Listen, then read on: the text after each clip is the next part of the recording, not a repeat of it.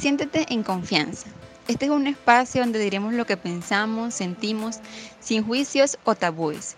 Aprenderemos juntos sobre distintos temas que quizás no siempre nos atrevemos a conversar.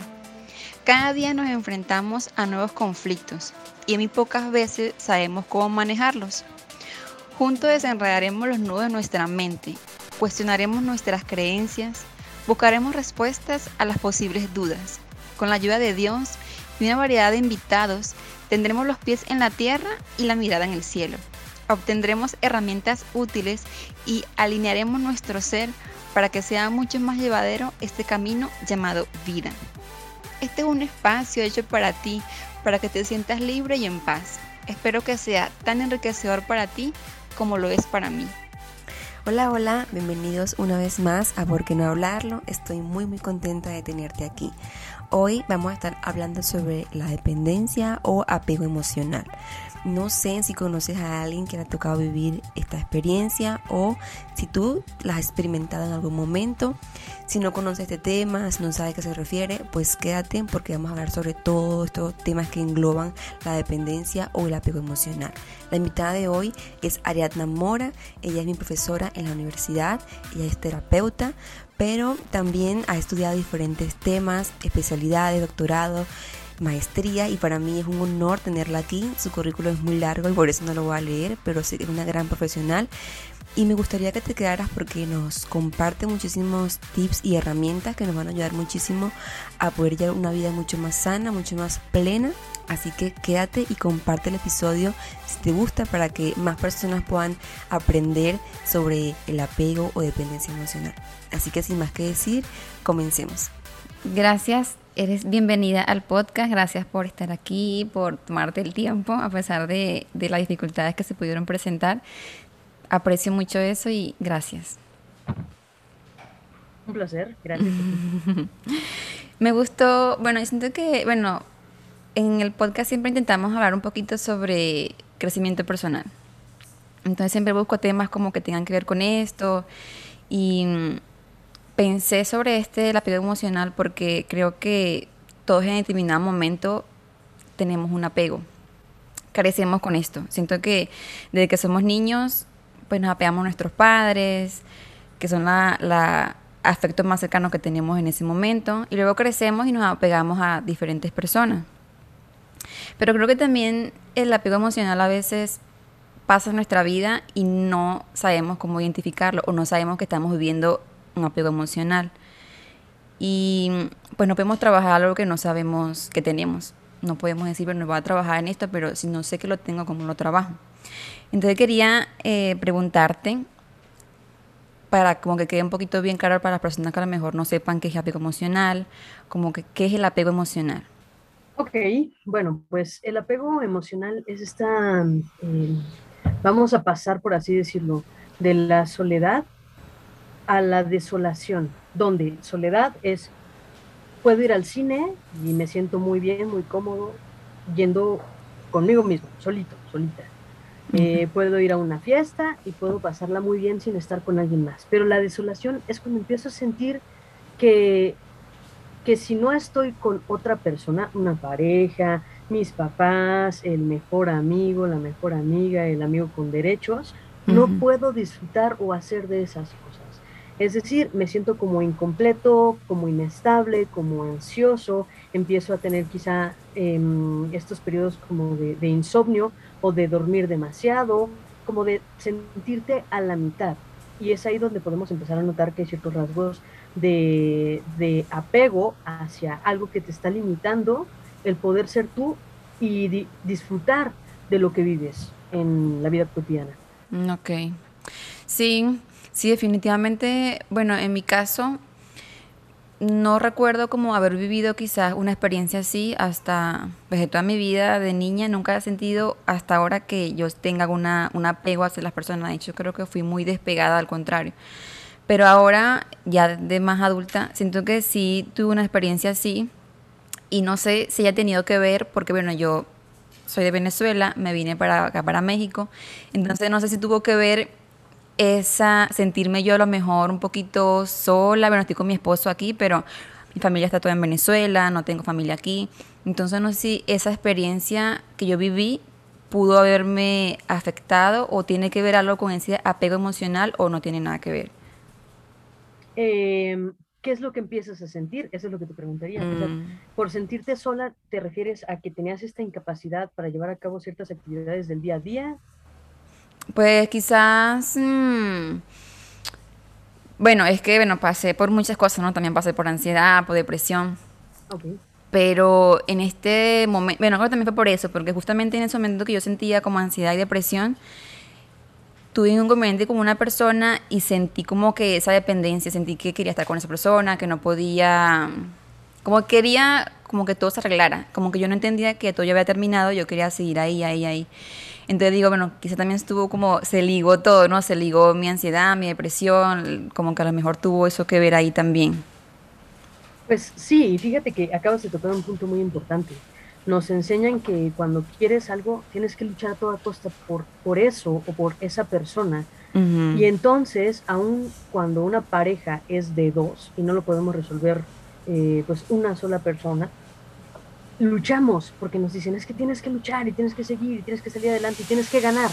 Pero también a veces perder implica ganar, solamente que es algo que, que, no se nos suele mencionar o que no lo manejamos. El perder es ya te equivocaste, y no, no es siempre equivocarnos. Quizá eso te pudo haber pasado. A esto le sumas que te cambias de país. Eso también es algo muy frecuente. Gente que dice, me quiero ir a Canadá o a Francia, Australia, em, China, porque voy a estar mejor cambian y unas veces están muy bien, muy padre, porque todo es nuevo, es novedoso.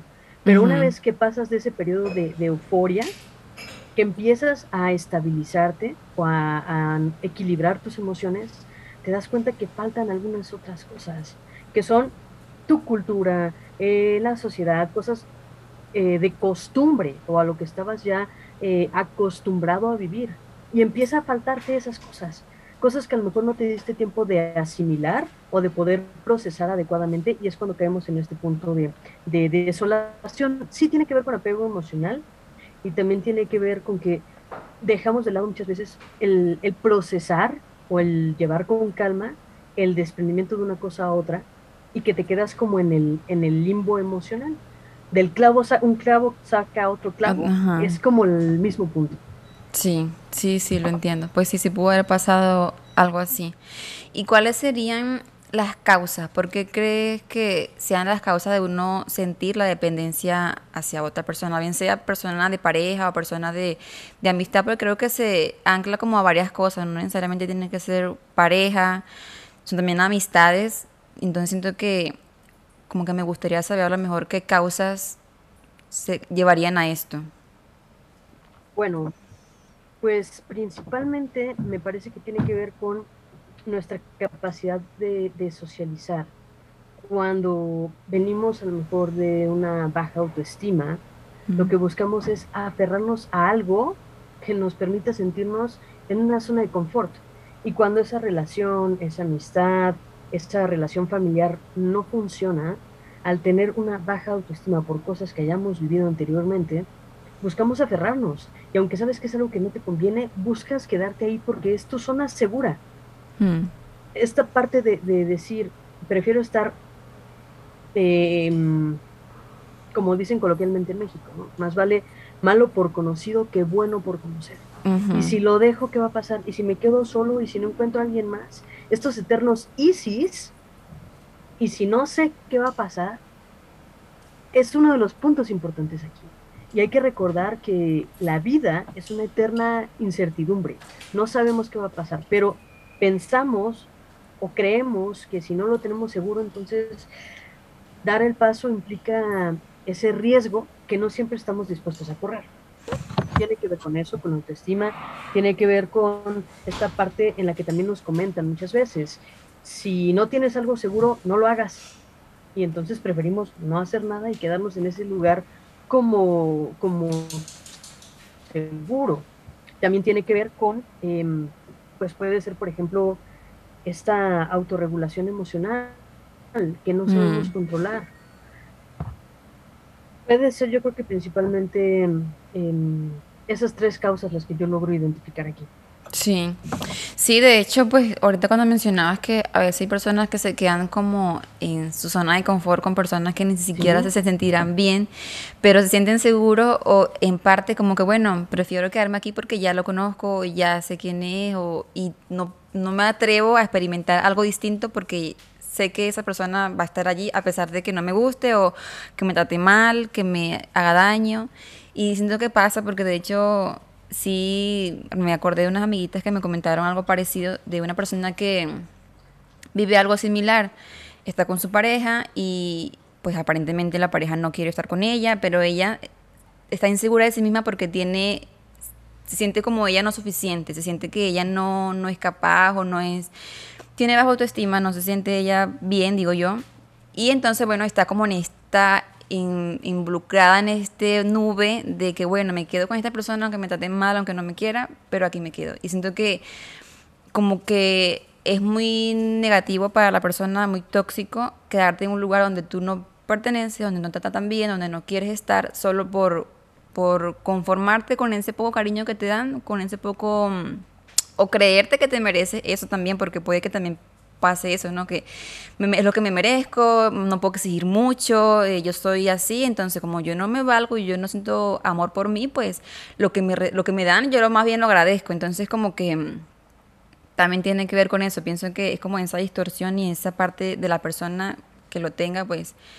Pero creo que es muy difícil, como que es muy complicado hacerle ver este tipo de cosas a las personas porque siempre pues la postura de uno es como que, bueno, uno si es mi amiga, pues yo quiero como que lo mejor para ella, quiero aconsejarla, pero a veces intentamos ayudar y, en esta parte, cuando intentas tú hacer algo bueno, no es tan bueno porque la persona como que no, eh, no, está como en ese ámbito de escucharte, sino que está como que en su misma opinión y cerrada a eso y no te va a escuchar. Tú quieres darle un consejo, quieres decirle que no, pero ella o él va a quedarse en su opinión y en lo que cree que, que se merece. Siento que, bueno, ahí es algo bastante complicado. No sabría cómo crees que pudiéramos identificar que tenemos esta dependencia emocional, porque a lo mejor esta persona, yo digo, a lo mejor ni sabe que tiene dependencia, a lo mejor ella cree que eso es lo correcto o él cree que es lo correcto, se sentirá que de esa manera le enseñaron que es amor, le enseñaron que eso es recibir amor, que mm, de esa manera se siente cómodo o cómoda y no identificamos, no identificamos, no, es que esto es lo que está haciendo no es correcto y yo no merezco esto. O, o si es una amistad, o si es, sí, más que todo en amistad o relaciones de pareja. Si la amistad te trata mal, si la amistad no, no está ahí para ti o no, no, no cumple con, con lo que tú te sientas cómoda, entonces, ¿por qué no tomar la decisión de irte? porque a lo mejor no te das cuenta. Pienso que podría ser uno de los factores. Pero entonces, ¿cómo podemos identificar? ¿Cómo podemos identificar que tenemos esa dependencia? Bueno, eh, hay que partir de que el apego es algo que es innato para la supervivencia del ser humano. El apego es aquel que nos permite poder relacionarnos de forma adecuada con mamá, con papá, con los hermanos y que nos permita ser parte de algo. Entonces, eso es un punto a favor del apego. Nos permite ser y estar en, en nuestras relaciones. La dependencia emocional es la que generalmente propicia este sufrimiento o esta inestabilidad o esta dificultad para, para hacer o tomar ciertos caminos. Mm, ah, ok, porque no es igual. Tiene que ver un poco con este, pues no, em, el apego es el que nos mm. permite mantenernos y sobrevivir tener ciertas relaciones y sobre eso poder decidir, ok, con esta persona me puedo acercar y puedo mantenerme ahí porque me funciona y me sirve y de hecho mi conducta es diferente. Mm. Eh, cuando ese apego, porque hay tipos de apego, este apego seguro, por ejemplo, con la familia, donde pues yo sé que si necesito algo, a lo mejor si mi apego es, es seguro con mi familia, pues me voy a poder desenvolver de forma adecuada, me van a poder brindar apoyo, eh, ayuda, desde emocional, económico, quieras llamar, eh, me, cuando hay un tipo de apego em, ansioso, por así decirlo, sí, vamos a llamarlo ansioso o evitativo, estas personas, y es donde podemos empezar a detectar este tipo de dependencias, son personalidades que necesitan una exagerada dosis, a lo mejor diaria o recurrente de seguridad, de aquí estoy, Eh, si me tardo en contestar un mensaje, no te preocupes, si estoy aquí, si, si te estoy contestando, no te preocupes, mm. relájate, calma. Porque estas personalidades inseguras, a lo mejor tú lo has visto, es que no me ha respondido el WhatsApp y está conectado. Mm. Es que está publicando en sus redes sociales, pero no me contesta. Es que, ¿qué tal que esta canción es para mí, pero no me lo dice? Pero seguro si es para mí, porque ayer estábamos platicando de esto. Necesitan esa dosis de refuerzo y cuando no la tienen, ya se hacen toda la idea en la cabeza de, no es que seguramente ya está con alguien. Es que como ayer no le contesté rápido, entonces ya está enojado. Oye, ¿estás enojado? Oye, ¿estás enojada? Pero es que, ¿qué te hice? Y todavía les dice esta otra persona, no, no pasó nada, yo estoy bien. No, pero, pero dime qué te dice. Si fue por lo de mis papás, ya pasó, ¿eh? No, pero no pasó nada. Y siguen, y siguen, y siguen. Es decir, necesitan estas dosis altas de, de seguridad en esos vínculos con los cuales se están relacionando y puede caer en mucho sufrimiento y en mucha ansiedad. Esos son rasgos como, como poquitos rojos. Si alguien de los que están escuchando, tú que lo estás escuchando, estás viviendo algo así, estás cayendo en una dependencia afectiva. Mm, qué tremendo. Qué tremendo porque a veces vemos eso como algo normal, o sea, como que no lo identificamos como que es algo, una alerta, algo que no, yo lo vivo como una rutina normal y pues lo hacemos parte de nuestro día a día. Decimos, bueno, yo si no me contestó, si más bien lo creamos como que si no hago esto es que no me quiere. Si no estás pendiente de mí o si no me sé la bueno, aquí entran otras cosas. Pero si pasa esta cosa como que decimos, entonces como que distorsionamos lo negativo como lo positivo. Hacemos de cuenta que es bueno cuando no es. como que decimos, si no estás pendiente de mí todo el día es que no me quiere. Si no estás escribiéndome todo el tiempo, entonces no me quieres. Pero entonces es que no es sano eso, o sea, no es lo, no es lo normal. Cuando ves una persona independiente, una persona que está trabajando todo el día o está haciendo sus cosas, a lo mejor ocupada en sus quehaceres, y si no te escribe un mensaje, entonces, ay, no me quiere, porque no me escribes, porque no me escribes. O sea, es como que se ha normalizado esta toxicidad, por así decirlo, eh, que ya lo vemos como que si no me lo haces o si no estás pendiente de mí, entonces está mal. Entonces es como que por eso siento que está necesario como exteriorizar un poquito esta información porque hacemos cosas de manera inconsciente. Como que me pasó a mí porque también desde que fui a terapia hace ya un tiempo, digo, me di cuenta de muchas cosas que a lo mejor yo tenía que ni cuenta me había dado que tenía. Y logré trabajar porque lo pude identificar. Entonces, si no te das cuenta que tienes algo, pues no lo puedes trabajar porque cómo haces. Entonces, me siento muy identificada en muchas cosas porque digo, es muy positivo cuando escuchas la información, cuando tienes la información a la mano, puedes entender muchas cosas y dices, ah, es que yo no sabía esto, o sí, o tenía la distorsión, la información, como resignificar un poquito también la información que tenemos porque a veces pues no es, no es mm, verídica, no es sana, no es positiva y lo que hace pues simplemente es dañarnos. Y sí, se me hace súper interesante esta parte de que cómo podemos identificarlo. Cuando tenemos esto detonante, decir no es bueno, no es sano, pues también aquí entraría un poquito la parte de como la, eh, como la violencia en ese sentido, como violencia de, bueno, no de género, bueno, sí de género, pero bueno, aquí entraría, porque también ahorita se me vino a la mente esta parte cuando hablaba de que hay personas que necesitan que estar pendiente de que te escribo un mensaje, de que te llamo, de que no está.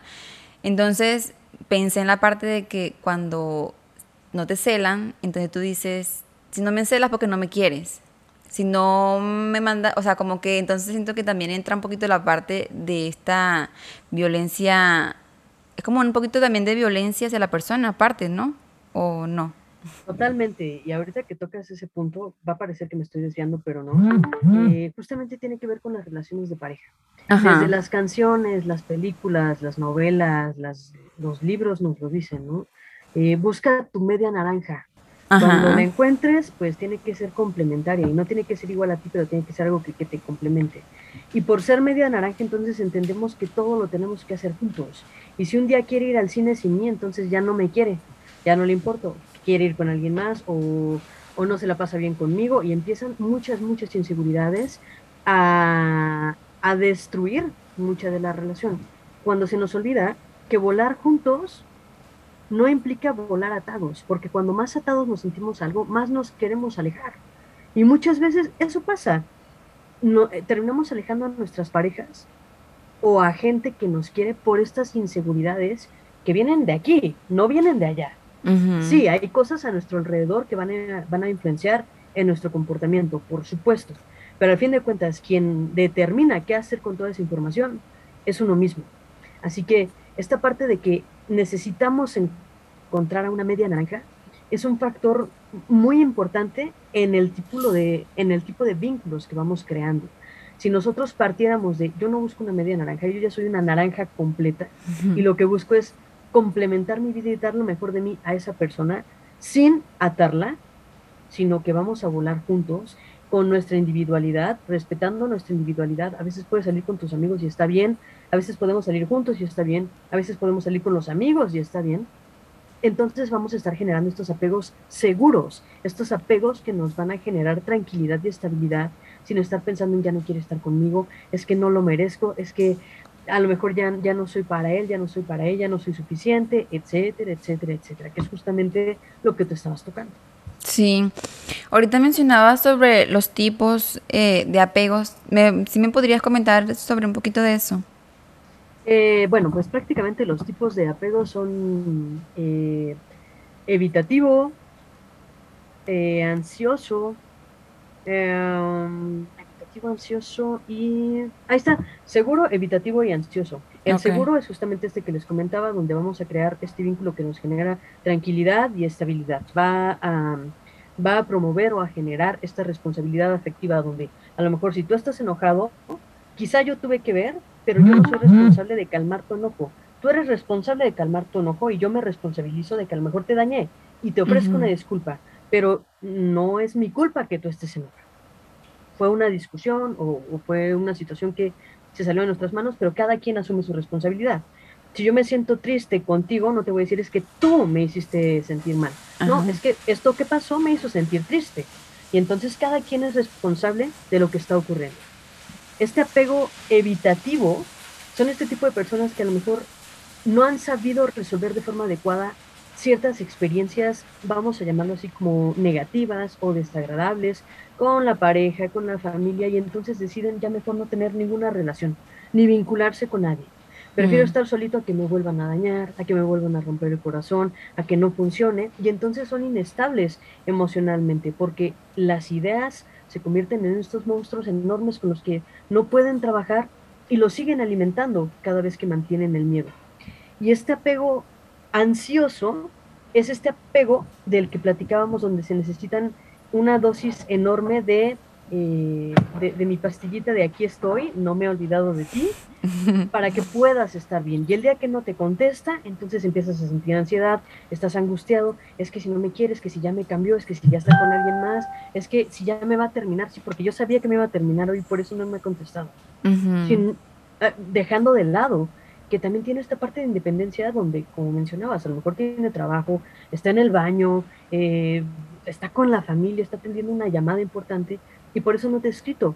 Y no significa que no te quiera, tiene o está totalmente separada una de la otra. Esos son los tres tipos de apego. Mm.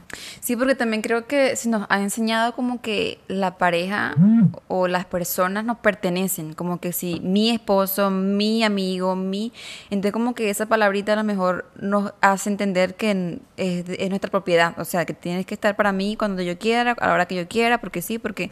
Entonces como que cuando no es así, entonces pasan esto, como que no, porque tienes que hacer lo que yo digo, hasta tomar esta postura de que yo te mando o te doy permiso de salir o no te doy permiso. O sea, como que mm, sí siento que se distorsiona un poco estas ideas cuando, porque bueno, de mi punto de vista aprendí que no, la, pues la pareja no es, no te pertenece, simplemente es una persona que deciden estar juntas para diferentes objetivos de cada pareja, pero no es que yo soy tuyo o tú eres mío de que mm, nos pertenecemos y entonces yo te voy a dar permiso para que tú hagas o no hagas o no, como que cada quien se complemente solito, cada quien está completo solito, que decidimos unirnos para amarnos y respetarnos, así lo decidimos, y, pero no con esta postura de que, porque es algo tóxico, siento que de manera u otra ha dañado, bueno, hace sentir como un poquito ahí entra también la dependencia, entra esta parte de que, bueno, si no eres mío, no eres de nadie, entonces como que entran tantas cosas, como que, bueno, este tema siento que es como para largo, porque entra, como que involucra varios temas, involucra la ansiedad, involucra a lo mejor también em, amor propio, autoestima. Y siento que es un tema muy interesante y se me hace muy positivo poder hablarlo y que las personas puedan tener información que sea positiva, porque ahorita en las redes sociales siento que hay muchas muchas cosas que ver que a lo mejor en lugar de, de darnos como una orientación más buena, lo que hace es como algo no tan positivo. Cuando vemos relaciones de pareja que son perfectas, cuando vemos relaciones a lo mejor que decimos, quiero ese ejemplo, quiero ser esa persona, quiero verme como ella, quiero verme como él.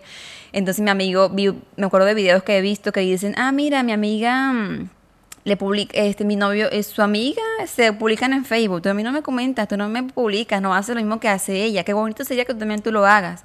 Como que entonces idealizan las cosas, como que comparan, te comparas con los demás, con otras relaciones, con otras amistades.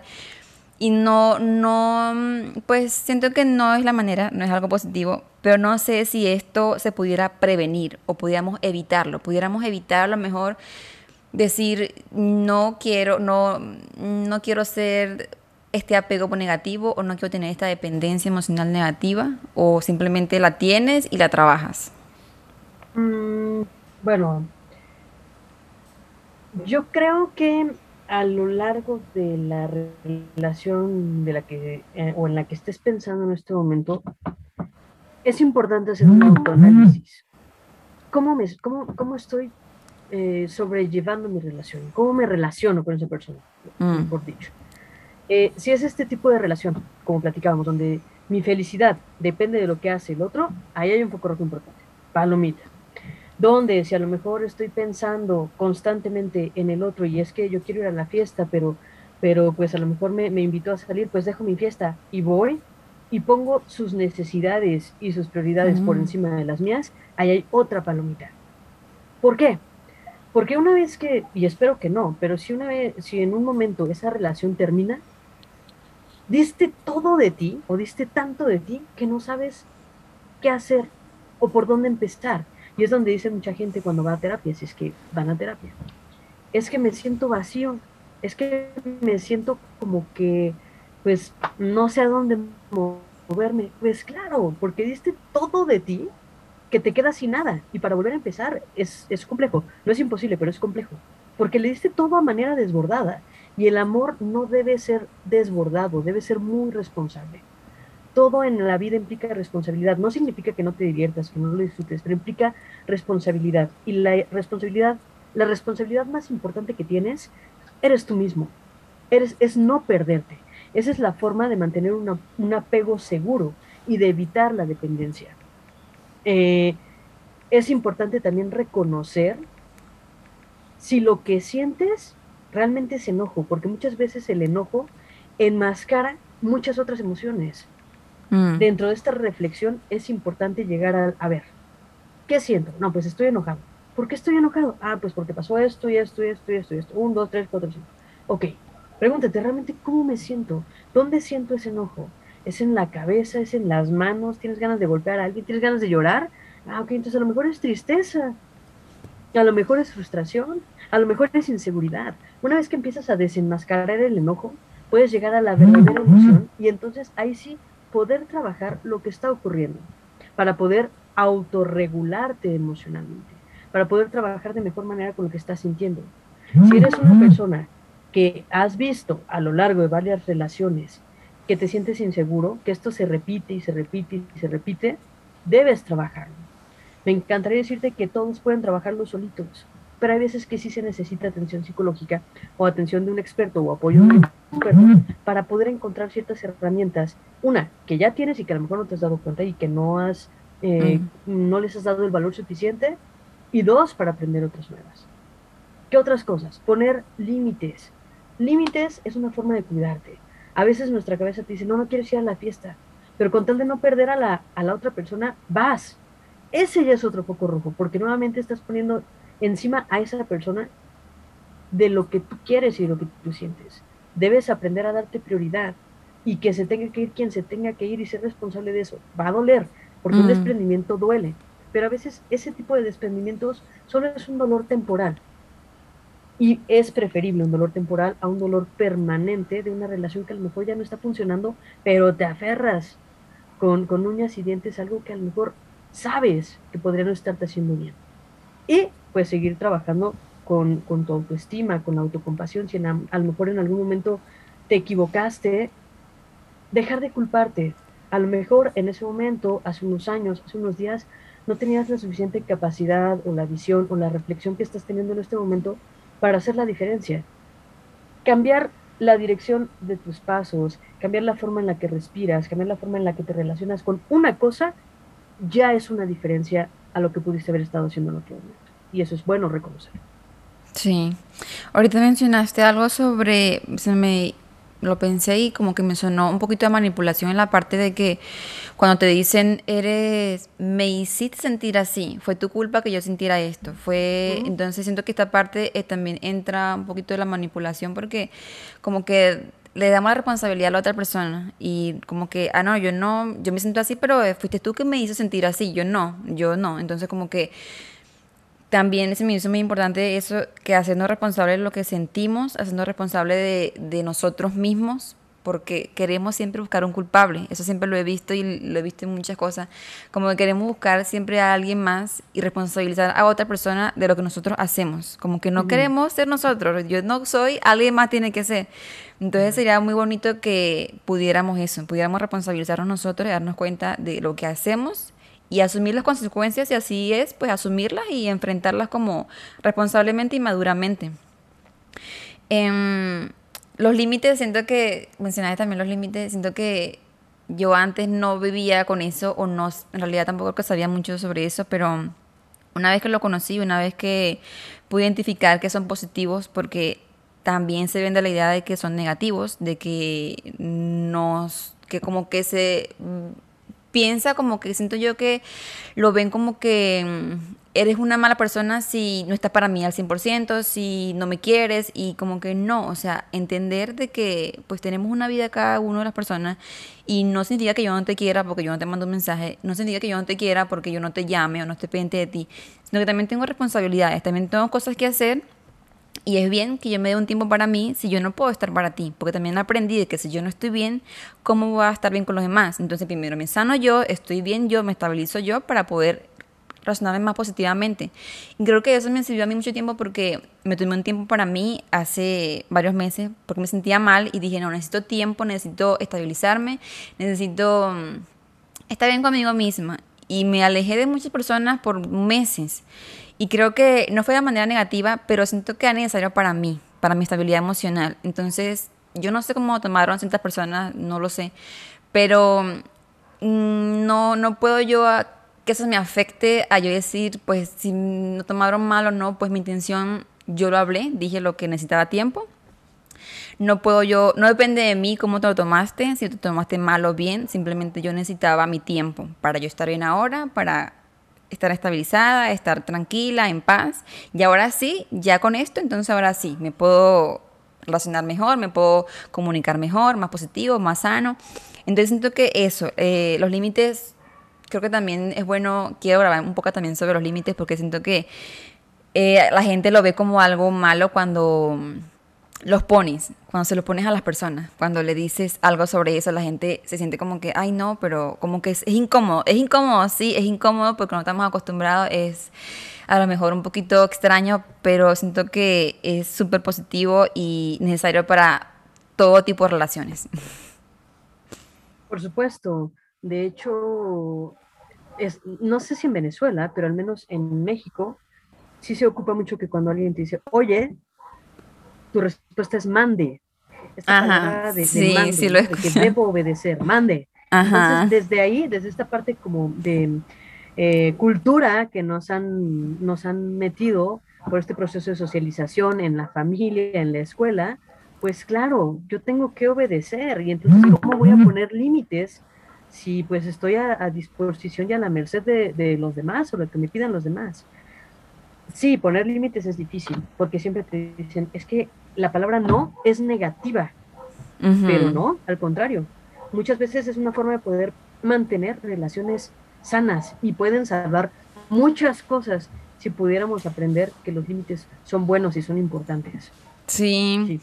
sí. de hecho cuando llegué aquí yo sí escuché eh, que dice mande, entonces a mí se me hizo así como que, como que, como que lo siento como una orden de que deja tus órdenes a lo que tú digas. Y si no me gusta, esa palabra nunca me ha gustado. Y pues tampoco la digo ni nada, pero sí siento que me apenas las escuché yo, pero ¿por qué dirán así? Y de hecho preguntaba, eh, ¿qué significa? ¿Por qué lo dicen? O así. Eh, no, bueno, es que como es la tradición, lo dicen y, yo, bueno, este, pero así me resonó un poquito esa palabra porque no, no, allá no se dice, no se usa. Claro, y el cerebro hay que recordar que es muy sabio y hay cosas que nosotros decimos eh, pues porque es coloquial o porque es común, pero el cerebro lo, reconoce como una orden. Mm. Es preferible modificar ese mande por dime, ¿qué pasa? Pero no, no mantenerlo como, como una orden o una imposición. Sí, sí, así es. Eh, se me hizo súper interesante todo lo que hemos hablado. La verdad que mm, me gusta muchísimo aprender, me gusta muchísimo como eh, aprender nuevos temas, como últimamente pues siento que como tú me comentabas ahorita, a lo mejor de manera inconsciente vas aprendiendo, a lo mejor como ahorita la palabra mande, puedes que escuche otra palabra positiva, pero te va a quedar en tu mente, te va a quedar de una manera y algo positivo te va a quedar, bien sea mm, del área que sea. Siento que escucharlo y tenerlo presente como que poco a poco va a ir creando como raicita, poco a poco va a ir creciendo. Y se me hace muy positivo poder hablar sobre esto y concientizar un poquito a las personas de que a lo mejor ignoren ciertos temas, a lo mejor no saben por desconocimiento, por cultura, por tradición, pero mm, darle un poquito, a lo mejor no decirle qué hacer o qué no hacer, pero sí darle un poquito más de opciones, más herramientas, que la persona se sienta más positiva y decir, bueno, a mí me funciona esto, me funciona esto, no quiero esto, pero sí me funciona esto. Y detectar, cuando tú detectas algo negativo en tu vida, no hacerlo por complacer, por, por simplemente quedar bien con los demás, sino hacer cosas que te ayuden a ti a estar bien. Y siento que lo que hablamos pues es bastante claro y es bastante conciso y se me hizo muy, muy genial que pudiera ser parte de este tema contigo. De verdad que mm, me gustó mucho cuando vi la clase contigo en la universidad y siento que me gustó mucho. Dije, quiero hablar con ella sobre este tema porque, no sé, como que a veces tú piensas y cuando te conectas con alguien es con esa persona y se me hizo genial poderlo y que tú hayas aceptado, para mí fue de mucha gratitud, de verdad que sí. Un placer, muchísimas gracias. Eh, es un tema muy interesante, es un tema del que se necesita platicar porque a veces pensamos que estamos solos. Y sí, a la vida llegamos solos y nos vamos solos, pero en el trayecto hay muchas cosas que podemos aprender y que hay gente que nos puede acompañar, eso sí. Y, sí. y vale la pena, vale la pena vivir. Sí, no, y la terapia siento que para mí fue de las mejores decisiones que pude haber tomado porque me ayudó muchísimo a ver cosas que yo no sabía que, que, que, tenía y que existían, como que darle más sentido a muchas cosas. Y también pues siempre motivo a la gente a que busque ayuda si la necesita, si siente que no puede solo, pues siempre es mejor estar acompañado y qué mejor de un especialista, de alguien que sabe, de que puede orientarte a herramientas. Entonces pues de ese lado pues queda abierta la invitación. De hecho pues también eres terapeuta y si las personas quieren estar contigo pues está abierta la invitación. Yo voy a dejar ahí tu información para que las personas quieran contactarte. No sé si tienes redes sociales o algo. Claro. Sí tienes. Sí, en Facebook aparezco, eh, aparece como arroba eh, CPSI Bienestar, CEPSI Bienestar así aparezco y bueno, eh, mi número de, de, WhatsApp que es el 55 22 43 71 24, con muchísimo gusto. Si quieren eh, mencionar que escucharon el podcast, adelante. Ah, bueno, ahí muy bien. De todas maneras, yo cuando publique el podcast voy a dejarte información para que la gente si está interesada pues te comunique contigo. Y muchas gracias. De verdad te agradezco mucho tu tiempo. Chaito. Gracias. Un placer, cuídate mucho. Gracias. Bye. Gracias por haber llegado hasta aquí. Espero que el episodio te haya gustado, que algo hayas aprendido, que te haya quedado algo importante. Recuerda si fue así, compartirlo para que nos ayude a llegar a más personas, a seguir creciendo. Sigue el podcast y compártelo. También te recuerdo que estamos en Instagram, en arroba porque no hablarlo. También nos puedes ir por allá, dejarnos un comentario, dejarnos algunas sugerencias. Ahí creamos contenido y estamos más de cerquita. También te recuerdo que cada semana se está publicando una curita semanal y cada 15 días se va a publicar un episodio con un invitado. Así que te agradezco mucho tu apoyo. Nos vemos la próxima semana. Chau, chao.